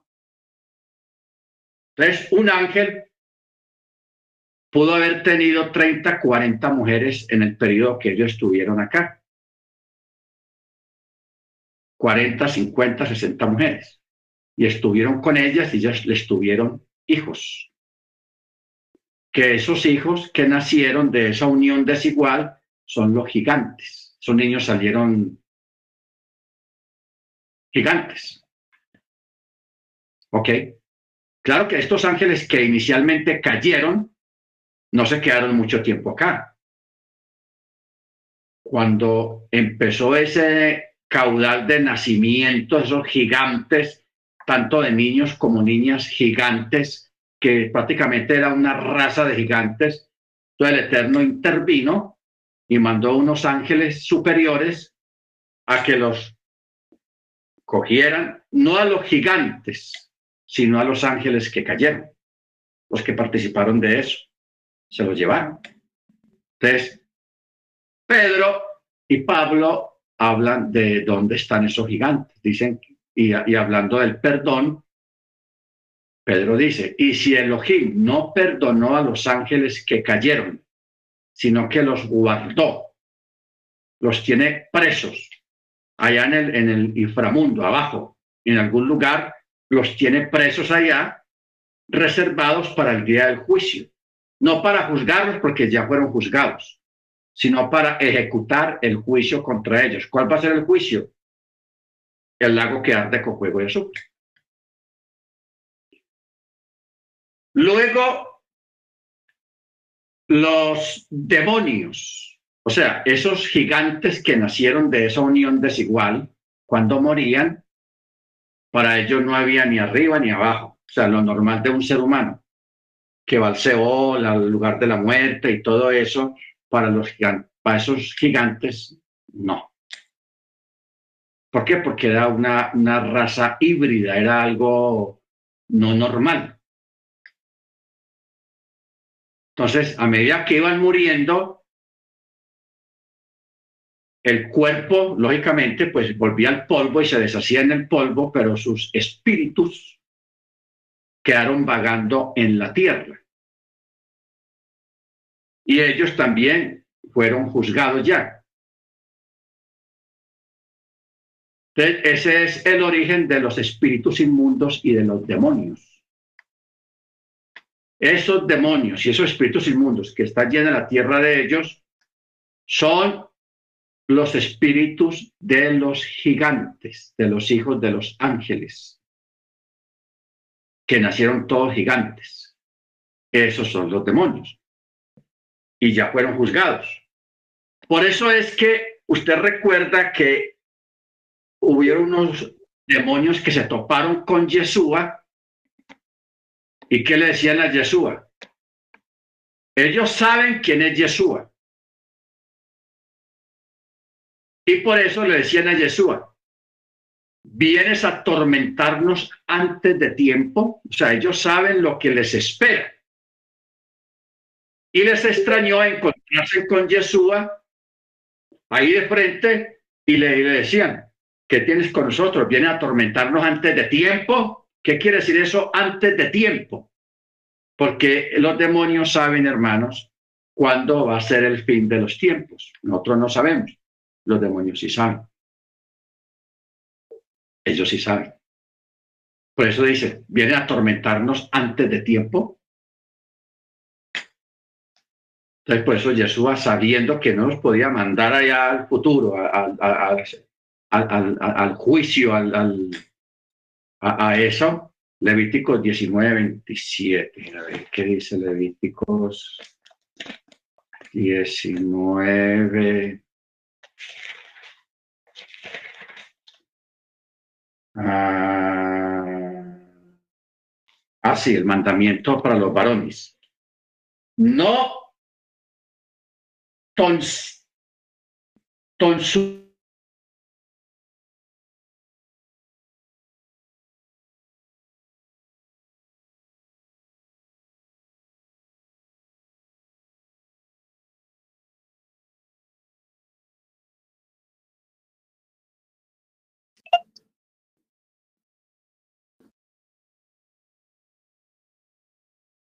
El texto que dice aquí es, no tonsuraréis vuestra coronilla ni dañaréis la punta de tu barba.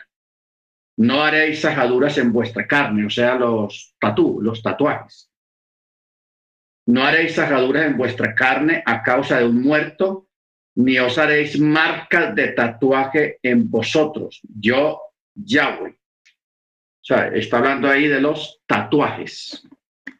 Los tatuajes no, no es Torah, o sea, es, ah, va en contra del mandamiento, los tatuajes. Muy bien. Entonces, hermano, más o menos, esa es la, lo, que ocurrió y el por qué Pablo menciona ese texto allá en Corintios, donde dice de que, que las damas deben de tener el cabello largo y cubierto, especialmente en, la, en el servicio o la oración, y dice por causa de los ángeles. O sea, para que no se repita, como una prevención de no que, que no se repita lo que ocurrió en, con los antiluvianos. ¿Ok? Ya los hermanos que han estado en el estudio de, de esto de los ángeles, ya se les ha explicado bien qué fue lo que pasó, por qué y los textos para eh, apoyar esta, esta enseñanza respecto a la caída de los ángeles. ¿Ok? Bueno, regresemos aquí a Éxodo. Estamos en el capítulo 23, verso 7. De una palabra falsa te alejarás, al inocente y al justo no ejecutarás pues yo no absolveré al malvado. No aceptará soborno, pues el soborno ciega a los videntes y corrompe las palabras justas. Eh, ¿Qué quiere decir esto? No aceptará soborno, pues el soborno ciega a los videntes y corrompe las palabras justas. Cuando dice a los videntes, incluso a un erudito de la Torá que acepta un soborno, eventualmente su mente se hará confusa, olvidará lo que aprendió y su visión clara de la situación se va a debilitar. A debilitar. Y cuando dice y corrompe las palabras justas, debe ser entendido cuando una palabra, una, una persona es corrompida a través del el soborno o de los regalos. Porque cuando dice las palabras justas que se justifican a sí mismas, es decir, los juicios verdaderos. ¿Ok? Los juicios verdaderos. Por eso un juez, una autoridad, o sea, un policía, un soldado, un rabino, un maestro, no debe de aceptar soborno. O sea, ¿cómo se distingue un soborno de una ofrenda? Normal. De que, por ejemplo, usted esté en un litigio en la comunidad, en la congregación, entre dos hermanos. Y durante el litigio, uno de los dos hermanos que están en el litigio viene de donde usted y le regala un reloj de oro, le hace un regalo de dinero. Eso es un soborno, o sea, lo está comprando para que usted litigue a favor de él, decida a favor de la persona que te está dando el regalo. Eso es soborno y eso es ilegal y eso va en contra de la Torah. Porque el, como dicen los árabes, la losa de los infiernos está llena de autoridades, de jueces, de policías, de soldados, de gente con autoridad que siendo, teniendo su honor y su honra, se dejaron corromper, se dejaron sobornar y se pierden por esa causa. Al extranjero no oprimirás. Ustedes conocen el alma del extranjero porque ustedes fueron extranjeros en la tierra de mi reino. Seis años sembrarás tu tierra y amanecerás su cosecha. Y en el séptimo año la harás cesar y la dejarás yerma y los necesitados de tu pueblo comerán y el sobrante que dejen lo comerán la fiera del campo. Así harás con tu viñedo y con tu olivar. Esto es el chemitá. ¿Se acuerda que estuvimos hablando acerca del chemitá? Esto es tácitamente lo que llaman el chemitá. Seis años trabajarás tu tierra y almacenarás tu cosecha, y en el séptimo cesarás. La dejarás yerma, no recogerás lo que salga de cosecha. No quiere decir que la, la cosecha no se va a producir, si va a haber cosecha, pero usted no la puede tocar. Solamente la tocarán los pobres y los necesitados del pueblo y lo que dejen ellos, que no lo recojan, entonces lo comerán las fieras del campo. Es como una forma de ayudar a los pobres y ayudar también a los animales. Y eso durante un año. Los judíos, hermanos, lamentablemente ellos hicieron trampa con el Shemitah. Por eso es que los judíos, en parte a través de la historia, han sufrido tanto delante del Eterno los progromos, las persecuciones, las matanzas, los exilios, etcétera, etcétera, porque ellos hacían trampa. ¿Cómo era la trampa? De que ellos en el año 6 se buscaban un gentil para que les alquilara la finca para el próximo año, por un año. Y la persona le pagaba al judío por, por explotar la tierra durante ese año. O sea, eh, hacían trampa, hermanos, con el Eterno. Y de todas maneras, el judío, aunque él no tocaba la tierra durante ese año y no la trabajaba, pero sí se beneficiaba porque otra persona sí lo estaba trabajando. Y el mandamiento dice, no, no para que lo rentes o lo alquiles, sino para que dejes la tierra quieta, en reposo para que los pobres se puedan beneficiar del fruto que durante el séptimo año, durante el Shemitah. ¿Ok? Muy bueno, muy interesante entender esta parte. Por eso dice, seis días harás tus labores, pero el séptimo día te abstendrás a fin de que descansen tu toro, tu asno, y se recuperen el hijo de tu sierva y el extranjero Verso 13, sean cuidadosos en todo lo que yo les he dicho. El nombre de dioses ajenos no mencionarán, ni será escuchado a causa de tu boca. Este, este mandamiento, hermanos, es un poco complicado. ¿Por qué?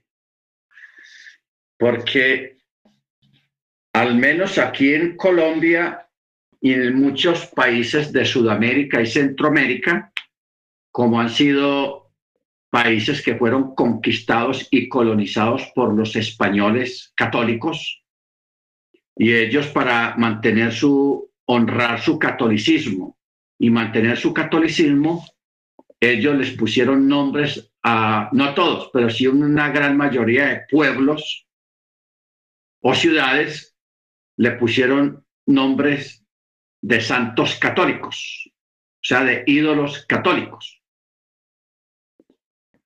¿Ok? Entonces, eso se vuelve un problema porque, por ejemplo, aquí en el área donde yo vivo, esto es muy católico por acá y muchos de los nombres de los pueblos que hay aquí en el área son nombres de de santos católicos, de ídolos católicos. Ok, entonces uno, usted está preguntando, ay, ¿a dónde, dónde es que va esa persona? Ah, eso va pasando, yo no sé qué, san, aquí todo es san, san, san, san. Igualmente pasa en Italia, en algunas áreas de Francia, que hay ciudades que también tienen nombres católicos. Por ejemplo, en Polonia ah, y en Hungría hay nombres de ciudades muy antiguas que tienen nombres católicos, de, santos católicos, que, que comienza también con el famoso San, el San. ¿Ok? Pero algo que sí eh, no debemos de pronunciar mucho son los nombres de dioses de otros países, de otras religiones. En la Torá, algunos nombres de esos dioses antiguos sí fueron cambiados y usted piensa que está, usted está pronunciando el nombre original y no, fue cambiado pues cambiar. Y en otros, si está el nombre original ahí. Entonces, eso hay que tener un poco de cuidado y no acostumbrarnos mucho. Porque, por ejemplo, aquí, cuando se quita la casa en la autopista, viniendo de Medellín, hay un lugar que se llama el Alto de la Señora. Yo le digo el Alto de la Señora. Ustedes saben quién es la señora, ¿no? La, la, la, la, reina de los católicos. Pero entonces, si uno dice el alto de la señora, ya mucha, entre nosotros nos entendemos quién es la señora, para no decir la señora, quién es la señora. Entonces, hay que procurar en parte lo que más se pueda, hermano, no pronunciar los nombres de estos ídolos o de estos dioses paganos. Por eso dice, sean cuidadosos en todo lo que yo les he dicho. El nombre de dioses ajenos no mencionarán, ni será escuchado a causa de tu boca, o sea, que tú no lo digas. ¿Ok? Que usted no lo diga. Verso 14. Tres veces al año celebrarás las fiestas para mí. La festividad del pan ácimo, guardarás siete días, comerán panásimo, como te he ordenado en la temporada del mes de la primavera, porque en él saliste de mi reino y no se presentarán vacíos delante de mí. Luego la festividad de la siega de las primicias y de tus labores que sembraste en el campo y la festividad de la recolección al término del año cuando recoges tus labores del campo Tres veces al año se presentarán todos tus varones delante de Yahweh el Eterno. O sea, no es que sean tres fiestas solamente, no, sino que eso es lo mínimo que un judío podía celebrar mínimo yendo a Jerusalén, porque la mayoría de las fiestas había que ir a celebrarlas en Jerusalén. Había que viajar hasta allá. O sea, la, vida del judío no es, no es fácil o no era fácil antiguamente. Porque mínimo todo judío tenía que ir a Jerusalén tres veces. Viajar hasta allá, los que vivían lejos tenían que viajar tres veces al año, las veces que la persona escogiera y celebrar la fiesta en Jerusalén. Las otras cuatro fiestas se podían celebrar en su casa pero mínimo tenía que viajar tres veces. Ya lo último, los judíos que vivían en Egipto, en Antioquía, en Asia o en Europa o en España, mínimo una vez al año, por la distancia, porque un viaje de España hasta Israel es hora de, de semanas o de meses, viajes largos, muy largos, y había que tener presupuesto para eso. ¿Ok? Pero esto era obligatorio solamente para los varones. Para los varones. Verso 18. No degollarás la sangre de mi sacrificio con sustancias leudadas, ni permanecerá toda la noche la grasa de mi ofrenda festiva hasta la mañana. Lo primero de las primicias de tu tierra traerás a la casa del Eterno tu Elohim, y no cocinarás una cría animal en la leche de su madre, o sea, el becerro juntamente con el cordero, sino que había que establecer un tiempo determinado para sacrificar la cría, pero no se podía hacer en el mismo día de la madre. Eso es lo que está diciendo el texto. No se podía en el mismo día. Ok. Entonces de acá sale Claro, así está escrito en castellano, pero en hebreo dice algo un poco diferente. Eh, porque dice, no cocinarás una cría animal en la leche de su madre. Así está escrito en castellano, pero en hebreo se está diciendo es de que no se puede comer carne y leche al mismo tiempo.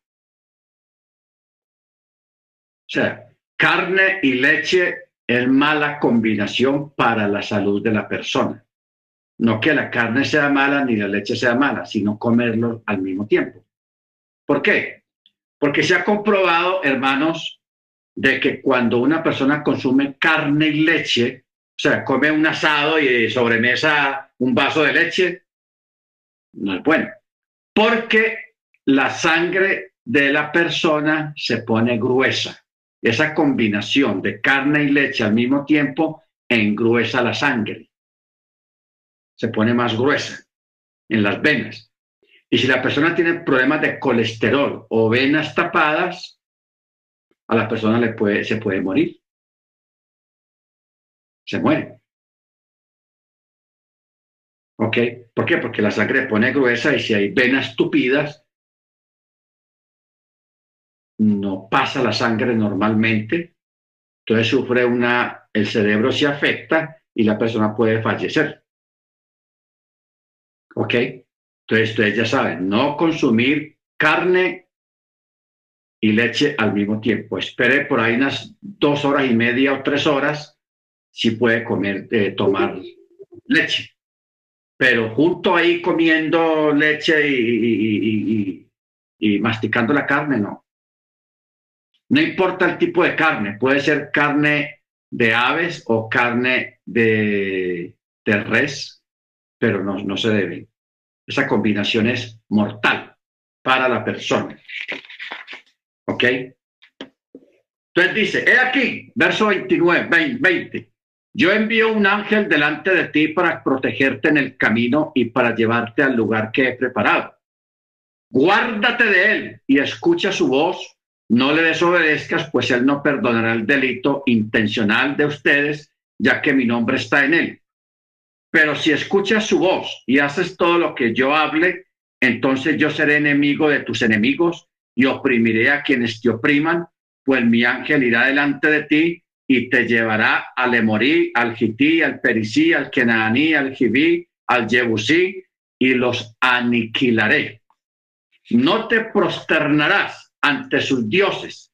No le rendirás culto, ni actuarás conforme a sus actos, sino que los demolerás completamente y despedazarás sus estelas de culto, o sea, sus altares.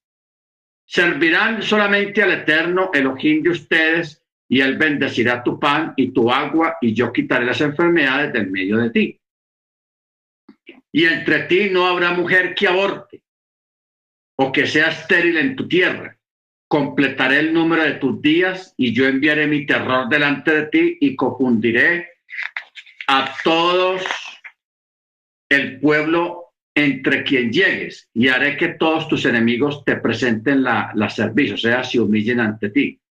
Yo enviaré las avispas delante de ti y expulsaré al Jibí, al Kenaní, al Jití delante de ti y no los expulsaré de tu presencia en un solo año, no sea que la tierra quede desolada y se multipliquen sobre ti las fieras del campo, o sea, serán echados despacio, poco a poco. Poco a poco los expulsaré de tu presencia hasta que te fructifiques y herede la tierra. O sea, no los va a sacar de una porque entonces empezarán las filas del campo a señorearse y a tomar ventaja. Y como los hebreos apenas se están instalando y acostumbrando a la nueva tierra que tienen, entonces será poco a poco. Por eso dice, hasta que te fructifiques y heredes la tierra. Fijaré tu frontera desde el mar de juncos hasta el mar de los Pelistín y desde el desierto hasta el río. ¿Cuál río? Éufrates. O sea, lo que el Eterno le dio inicialmente a los hebreos era una tierra grande. Imagínense, del mar de Juncos, el lugar donde el mar se abrió, hasta arriba al río Éufrates, al norte. Unas distancias impresionantes. Pues entregaré en tus manos a los moradores de la tierra y los expulsará los expulsaré de tu presencia, no harás pacto con ellos o con sus dioses, no morarán en tu tierra, no sea que te hagan pecar contra mí al servir tú a sus dioses, ya que ellos será tropiezo para ti. Amén. Bueno, vamos a parar aquí, hermanos, porque ya está anocheciendo por acá.